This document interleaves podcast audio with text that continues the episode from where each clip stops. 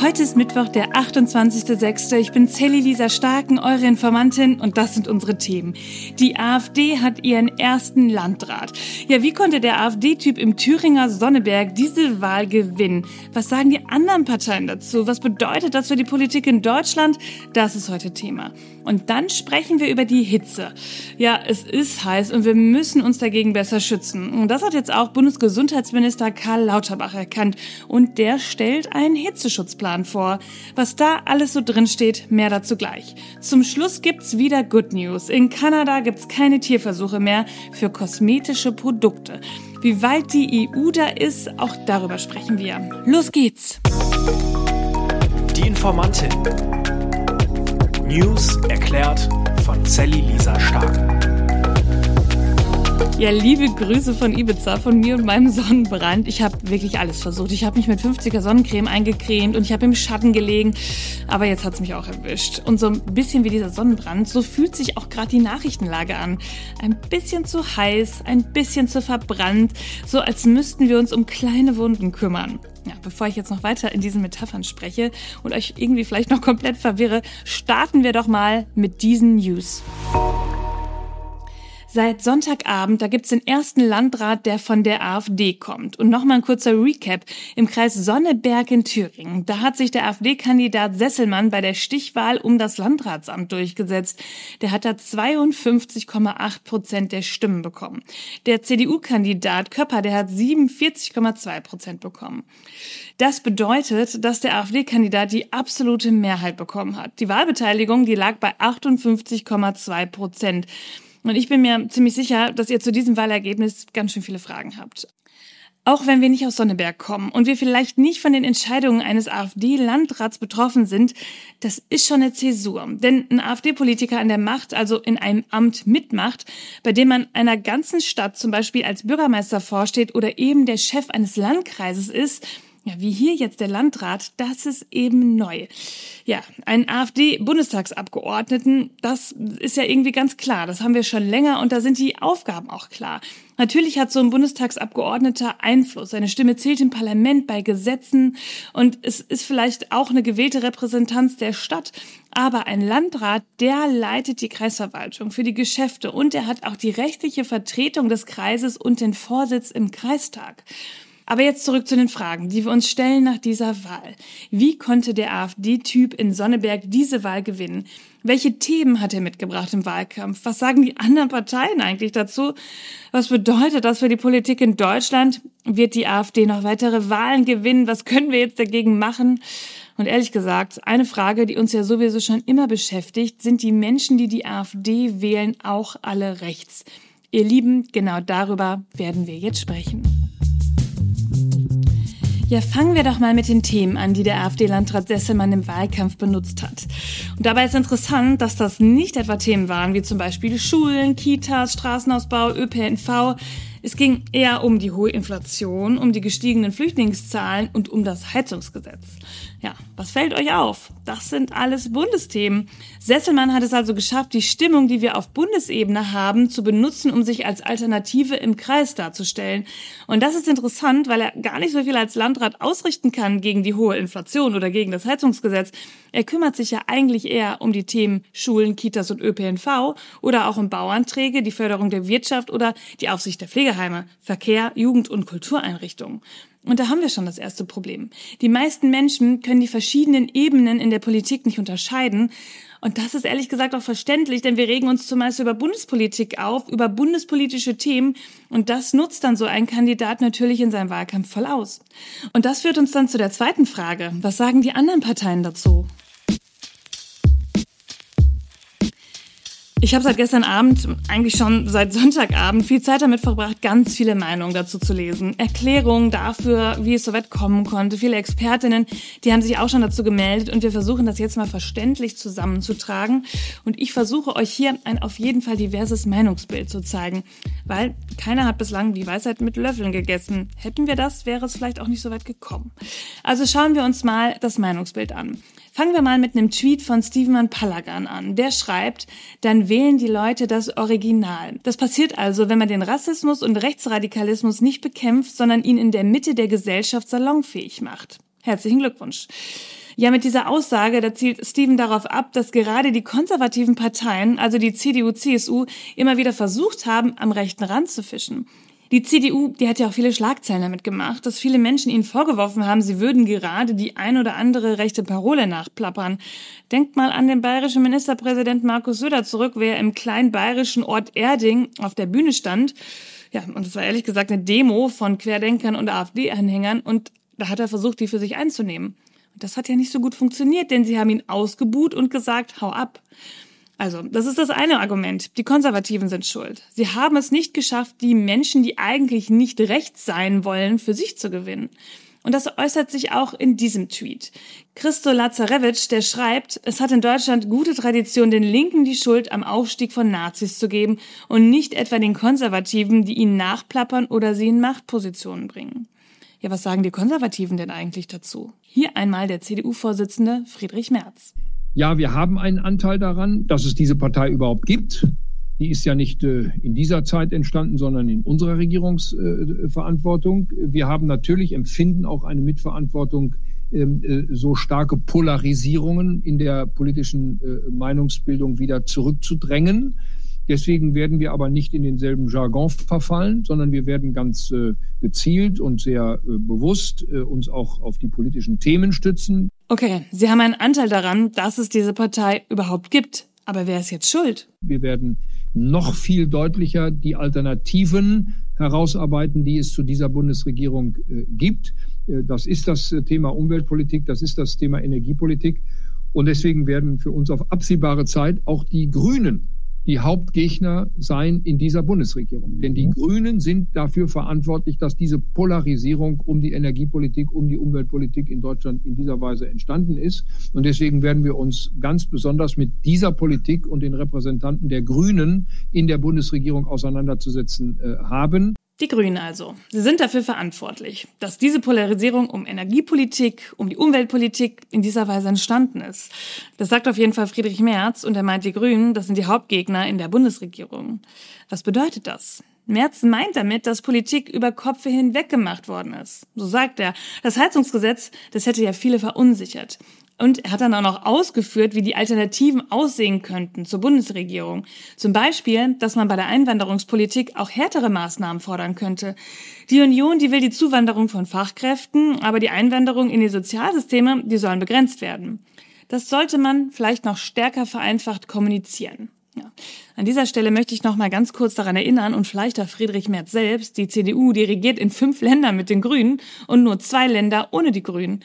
Und ehrlich gesagt machte sich die CDU damit nicht ein bisschen einfach, denn schließlich waren nicht die Grünen in der Stichwahl gegen den AfD-Kandidaten, sondern die CDU. Und das führt uns doch zu dem eigentlich interessanten Punkt. Ja, die Menschen, die sind frustriert, die fühlen sich nicht mitgenommen durch Politik, fanden das Heizungsgesetz vielleicht nicht nachvollziehbar, finden Klimapolitik bevormundend und waren auf der Suche nach einer Alternative zur Ampel, also zu den Grünen, SPD und der FDP. Bis dahin das habe ich verstanden. Wir befinden uns in vielen Krisen und die Ampel schafft gerade Tatsachen, die sich gerade vielleicht unwohl anfühlen könnten, wenn man aus der eigenen Komfortzone heraus muss. Das ist natürlich vereinfacht dargestellt. Aber was folgt daraus? Menschen suchen eine Alternative zu dieser Politik. Und wer holt sie dann ab? Wer schreit am lautesten, dass die Ampel Sachen falsch macht und die Politik nicht die richtige ist? Wer bietet Lösungen an, die nicht so komplex bei der Klimathematik sind und mich in meiner Wohlfühloase belassen wollen? Die andere Schuldige finden für meine eigene Situation. Die Flüchtlinge, Europa, Gendergaga. Das ist die AfD. Die CDU, die schafft's gerade einfach nicht, Menschen, die mit linker Politik unzufrieden sind, für sich zu vereinnahmen. Und das führt auch dazu, dass wir es gerade nicht nur mit einem Gesicht der CDU zu tun haben. Es gibt die CDU der Mitte, zum Beispiel in NRW. Da regiert Hendrik Wüst mit den Grünen. Und dann gibt's eben auch noch diese Rechtsaußen-CDU unter Merz und Söder. Die fahren gerade eine ganz andere Strategie. Eigentlich ist ehrlich gesagt die Frage, hat die CDU überhaupt eine Strategie? Jetzt gegen die Grünen zu wettern? Wird sie da nicht eher zum Steigbügelhalter der AfD? Und damit sind wir auch wieder zurück beim Tweet von Steven Van Palagan. Sie wählen das Original. Die CDU, die braucht Antworten. Antworten, die konservativ sind, aber bitte nicht rechtspopulistisch. Echte Alternativen und nicht nur dieses nervige schwarze Peterspiel. Was sind Ihre Vorschläge gegen Klimakatastrophe, Kinderarmut oder Bildungsnotstand? Wann fängt die CDU wieder an zu gestalten und nicht einfach nur blind gegen die Ampel zu wettern und damit einfach nur auf das Konto der AfD einzuzahlen? Ja, und die Ampelparteien, die dürfen sich eigentlich auch an die eigene Nase fassen. Haben sie richtig kommuniziert, alles erklärt, Leute mitgenommen. Ihr wisst, ganz so einfach ist das natürlich nicht. Die Lösung ist jetzt nicht hier bei mir irgendwo auf einem Silbertablett, aber wir müssen anfangen und konkret und intensiv uns damit eigentlich beschäftigen. Denn die AfD, das ist keine Eintagsfliege mehr, wie wir mal angenommen haben, die ein bisschen Blödsinn erzählt. Die AfD, das ist eine rechtspopulistische Partei und die wird vom Verfassungsschutz beobachtet. Und ja, das müssen Menschen wissen, die ihr Kreuz da machen. Also, das Argument, ich wähle die, bin aber nicht rechts, das gilt heute einfach nicht mehr. Du hast Rechtspopulisten gewählt, billigend in Kauf genommen, dass rechtspopulistische Politik gemacht wird. Das kann nicht mehr nur mit Frust und Politikverdrossenheit erklärt sein. Die Zeit ist lange vorbei. Und auch darüber müssen wir sprechen. Der AfD-Experte Johannes Hilje sagt zu der Frage, stehen die Leute wirklich hinter der AfD oder war das eine Protesthandlung? Das war eine Mischung. Also einerseits haben wir im Wahlkampf in Sonneberg natürlich viel Frust über die politischen Eliten über die Bundesregierung erlebt. Das ist ja auch vor allem ein Mobilisierungsinstrument der AfD dort im Landkreis gewesen. Aber natürlich ist es auch so, dass wir bei Wählerinnen und Wählern der AfD auch rechtspopulistische Einstellungen sehen können. Von daher ist es eine Mischung aus Demokratieunzufriedenheit und rechtspopulistischen Einstellungen bei den Wählerinnen und Wählern der AfD. Es gibt also keine Aussage mehr, die okay ist, wenn Menschen sagen, ich bin nicht rechts, aber die AfD ist ein vom Verfassungsschutz eingestufter rechtsextremistischer Verdachtsfall. Und in Thüringen, da wo die Wahl gewonnen wurde, da ist der AfD-Landesverband die Höcke-AfD. Ihr wisst, der Typ, der sowas sagt. Masseneinbürgerung, auch ein Angriff auf die Demokratie von innen. Die Ampelkoalition will den Erwerb der deutschen Staatsbürgerschaft noch mal erleichtern. Man hat ja jetzt schon das Gefühl, dass jeder irgendwie, der irgendwie über die deutsche Grenze kommt, den Pass hinterhergeworfen bekommt. Der AfD-Landesverband, der ist gesichert rechtsextremistisch. Und da kann keiner kommen und sagen, na, das habe ich nicht gewusst. Ja, und die junge Union in Sonneberg, die gratuliert sogar mit einem Tweet zur Wahl. Zitat, Jetzt gelte es, Ideologie und Wahlkampfrhetorik beiseite zu legen und in sachorientierte Politik für unseren Landkreis einzusteigen. Leute, Leute. Dann gibt's aber bei dieser ganzen Geschichte eben auch noch die besorgniserregende Aussicht, was alles passieren kann, wenn die AfD an der Macht ist. Ich habe auf Twitter beim User Matthias Luther zum Beispiel Anträge der AfD im Stadtrat von Magdeburg gelesen. Sie beantragen Geld, um Maßnahmen einzuleiten, damit Geflüchtete abgeschoben werden. Migranten sollen keine Fahrtkostenerstattung im Bereich Schule erhalten, weil alles fußläufig erreichbar wäre. Der Haushaltsposten Gleichberechtigung und Chancengerechtigkeit, der soll ersatzlos gestrichen werden. Zitat, alles bloß Gender-Gaga. Und auch Johannes Hilje sagt, der Gewinn der Landratswahl ist für die AfD ein symbolischer und strategischer Erfolg, weniger ein machtpolitischer. Also das ähm, zahlt auf die Se Selbstverharmlosungsstrategie der AfD ein, dass man jetzt mit so einem Landrat auch sehr viele repräsentative Anlässe ähm, hat und wahrnehmen kann. Und von daher wird die AfD, dieses Landratsamt, wie eine Trophäe äh, vorzeigen, sowohl in Thüringen im Landtagswahlkampf, aber auch bundesweit. Ich habe euch dazu noch einen Text von Tupoka Oget mitgebracht. Sie redet viel über Rassismus und klärt auf über Rassismuskritik. Zitat. Wir haben ein für den Fall das Koffer. Darin befinden sich unsere Reise- und Impfpasse, etwas Bargeld, Medizin, ein Fotoalbum, eine Liste mit Kontakten im Aus- und Inland und unser Testament für den Fall, dass wir schnell das Land verlassen müssen. Wir haben diesen Koffer schon länger. Im Alltag streife ich manchmal dran vorbei. Manchmal vergesse ich, dass er da ist. Gestern hat die rechtsextreme Partei AfD die erste Landratswahl in Deutschland gewonnen. Ja, es gibt viele Landräte. Ja, Sonneberg mag nicht repräsentativ für Deutschland stehen und dennoch, der Sieg einer rechtsextremen Partei, egal wo in Deutschland, hat mit einer gesamtgesellschaftlichen Hetze gegen vermeintlichen Linksradikalismus zu tun, mit einer medial geschürten Wut gegen Wokeness, gepushter Angst vor Identitätspolitik und einer generellen Ermüdung rund um das Thema Rassismus. Diese Ermüdung finden wir bei den Linken ebenso wie in der Mitte der Gesellschaft. Es ist verdammt nochmal nicht alles besser. Es ist verdammt nochmal nicht genug mit dem Thema. Es ist verdammt nochmal nicht nur authentisch berührend, wenn wir von unserem Thema erzählen. Es ist brenzlig und prekär. Es ist strategisch und absehbar. Es ist nicht der Anfang, sondern wir sind mittendrin. Und es ist nicht fünf vor, sondern mindestens 20 nach zwölf. Und es ist unfassbar gefährlich und irre angsteinflößend. Lasst uns das nochmal zusammenfassen. Rechte Parteien profitieren, wenn die Politik Menschen zu wenig mitnimmt. Sie bieten vermeintlich einfache Antworten und Auswege, Alternativen, die keine sind. Denn mit Rechtspopulismus gefährden wir die freie Demokratie, erreichen keine gleiche Behandlung und keine Gerechtigkeit. Wir müssen die Demokratie verteidigen. Ja, von diesem etwas längeren Thema kommen wir jetzt zum nächsten. Und das erklärt uns jetzt mal Bundesgesundheitsminister Karl Lauterbach. Hitzeschutz ist wichtig, weil die Zahl der Hitzetoten wird pro Jahr zunehmen. Und es sind nicht nur ältere Menschen, die sterben, wir sprechen hier auch über Schwangere, wir sprechen über Menschen, die chronische Erkrankungen haben, wir sprechen über Obdachlose, wir sprechen über Menschen, die einfach schlicht leicht zu retten wären. Ja, wenn man einen Plan hat, einen Hitzeschutzplan und der soll jetzt entwickelt werden. Lauterbach, der will uns gegen Hitzewellen besser schützen. Und das ist ehrlich gesagt ja auch wirklich nötig. Die Sommer werden heißer, Dürre, Klimakatastrophe, ist ja alles echt und alles da. Und so steht es auch im Entwurf von diesem Plan. Zitat, mit dem Klimawandel ist das Auftreten von Hitzewellen immer wahrscheinlicher geworden. Das, was wir jetzt entwickeln, ist für diesen Sommer. Wir wollen diesen Sommer schon schützend wirken.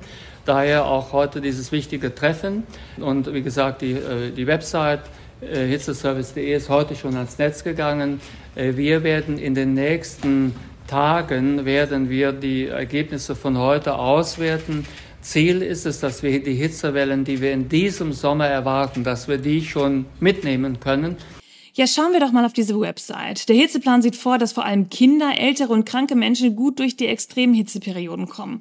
Da gibt es zum Beispiel Vorschläge für Kitas, Pflegeheime und Krankenhäuser, wie sie dann besser reagieren können, aber auch Tipps für unsere Städte, Gemeinden und Kommunen. Und das alles findet ihr auf der Webseite und ich verlinke sie euch mal in den Show Notes. Es gibt auch Infos zum richtigen Lüften, zum Sonnenschutz, Trinkwasser oder auch zu angepassten Arbeitszeiten. Lauterbach kündigt an, dass die Verbesserungen beim Hitzeschutz in diesem Sommer umgesetzt werden sollen. Und ich weiß, am Montag, da haben sie gefehlt und ihr habt es natürlich direkt gemerkt, die Good News. Heute sind sie wieder dabei für euch. Kanada verbietet Tierversuche für kosmetische Produkte. Ja, damit soll das Tierleid verhindert werden. Es dürfen für keine Produkte mehr Tierversuche stattfinden und das auch nicht im Ausland. Denn auch dann sind die Produkte im Laden verboten. Ja, und das sind doch mal echt gute News. Kanada hat da jetzt auch acht Jahre drüber diskutiert. Und zum Beispiel werden bei Tierversuchen Chemikalien, die in Kosmetika enthalten sind, auf die rasierte Haut von Kaninchen geschmiert, um zu gucken, ob sie ätzend sind oder Reizung auf der Haut verursachen. In der EU, da gibt's die Regelung schon seit zehn Jahren, wenn auch mit einigen Lücken. Denn da gilt das auch nur für neue Produkte und alte, die noch Tierversuche unternommen haben, die dürfen weiter verkauft werden. Und das gilt auch nur, also diese ganze Regelung, wenn die Inhaltsstoffe ausschließlich für kosmetische Zwecke genutzt werden. Gibt es den Inhaltsstoff zum Beispiel auch in einer Wandfarbe oder in einem Reinigungsmittel, dann dürfen Tierversuche wieder stattfinden. Ja, der Trend, der geht hin zum mehr Tierschutz, also nach Kanada, jetzt die EU, die hier bitte nachbessern kann. Ihr Lieben, das war schon wieder für diesen Mittwoch. Ihr findet wie immer alle Informationen und Quellen in den Shownotes. Informiert euch selbst, sprecht drüber, bildet euch eure eigene Meinung, schreibt mir, wenn ihr Fragen habt oder Anregungen, schickt mir eine Sprachnachricht auf Instagram. Ich freue mich wie immer, wenn ihr über diesen Podcast redet, erzählt und ihn weiterempfehlt. Dann kommen wir vielleicht auch wieder ein bisschen höher in die Charts und mehr Leute sehen uns. Am Freitag hören wir uns dann wieder und da gibt's vielleicht auch wieder einen tollen Gast dabei und wenn ihr meine Insta-Stories guckt, könntet ihr vermuten, wer es denn sein könnte, denn am Freitag sind wir auch noch auf Ibiza. Also bis dahin, denn irgendwas passiert ja immer. Die Informantin. News erklärt von Sally Lisa Stark. Eine Produktion von 7 One Audio.